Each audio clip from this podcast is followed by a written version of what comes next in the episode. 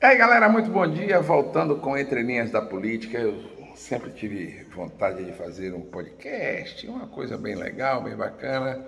E aí eu estou liberando agora o episódio 6 do Entre Linhas da Política. voltei porque fui chamado, né? Ontem o meu amigo Reinaldo Moura arrumou uma confusão da pé comigo, viu, rapaz? Não, não me faça dizer que eu votei você, não, que Clóvis Silveira reclamou porque eu não votei nele, né? Ele foi candidato a prefeito, aí, aí deu um quiprocó. Clóvis ligou para mim com raiva. Mas aí eu votei com você mesmo.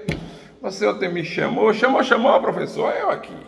Chego rápido, né? Até porque você me dizer, e você dizer, que o que Procó que deu aquela foto foi porque você tinha combinado com Luiz Mitidieri com Ulisses Andrade, um encontro de gerações, aí, meu irmão, doeu até no naquele cabelinho que fica encravado. Aquele é o peste, dói pra caramba.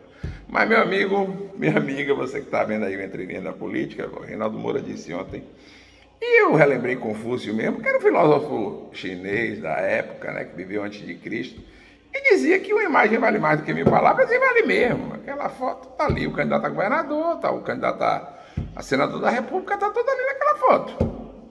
Talvez tenha faltado o candidato a vice-governador, que é, meu, no meu entender, a disputa entre Laércio Oliveira, um excelente deputado federal, PQP, o cara trabalha pra caramba, e o deputado estadual Luciano Bispo, que é presidente da Assembleia Legislativa, que é outro também que trabalha pra caramba em favor do Estado. Tem que respeitar o trabalho dos dois. Mas que o governador está ali, né, pai? Até porque, pai, meu rei, até porque a decisão que foi tomada ali é que o governador sai do PSD. Sem tirar nem pôr. Sem tirar nem pôr. E aí, pra, não só para lhe responder, mas para dizer também que essa decisão foi tomada naquela reunião. Ou vocês foram se encontrar para tomar aquele vinhozinho, hum,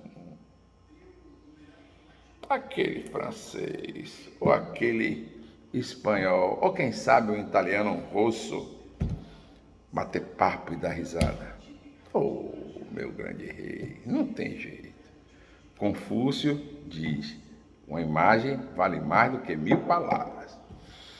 E também para falar sobre, nesse podcast de hoje, no Entre Linhas da Política de hoje, sobre o lançamento da candidatura do senador Rogério Carvalho. Veja, o senador Rogério Carvalho, já sabendo que não será o candidato de Belival, tomou a dianteira, lançou a candidatura, disse que é candidato contra ou a favor do grupo que comanda politicamente o Estado há mais de 16 anos. E ontem mesmo já recebeu o primeiro apoio de um prefeito à sua candidatura. O prefeito de São Cristóvão declarou apoio à candidatura do senador Rogério Carvalho.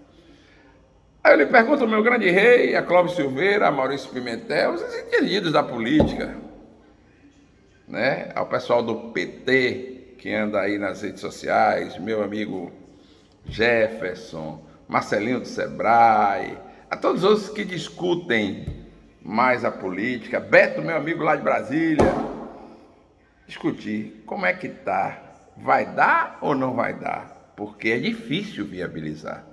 O PT já tem uma experiência política com relação à viabilização de uma candidatura num grupo, sem um grupo que comanda politicamente o Estado, é só ver a campanha de Márcio Macedo da Prefeitura Municipal de Aracaju. Dito isso, e respondido a meu grande amigo Reinaldo Moura, foi um seminário, né? Os seminaristas foram discutir religião, foram discutir a safra do vinho ou foram discutir política? Fica aí a pergunta e a indagação para a resposta do meu amigo, o grande rei Reinaldo Moura. Um abraço a todos, muito bom dia. Formato de cinco minutos, enxutinho, dá para você escutar. E amanhã tem muito mais aqui no Entre Linhas da Política. Quase falo falando francamente. Um abraço a todos.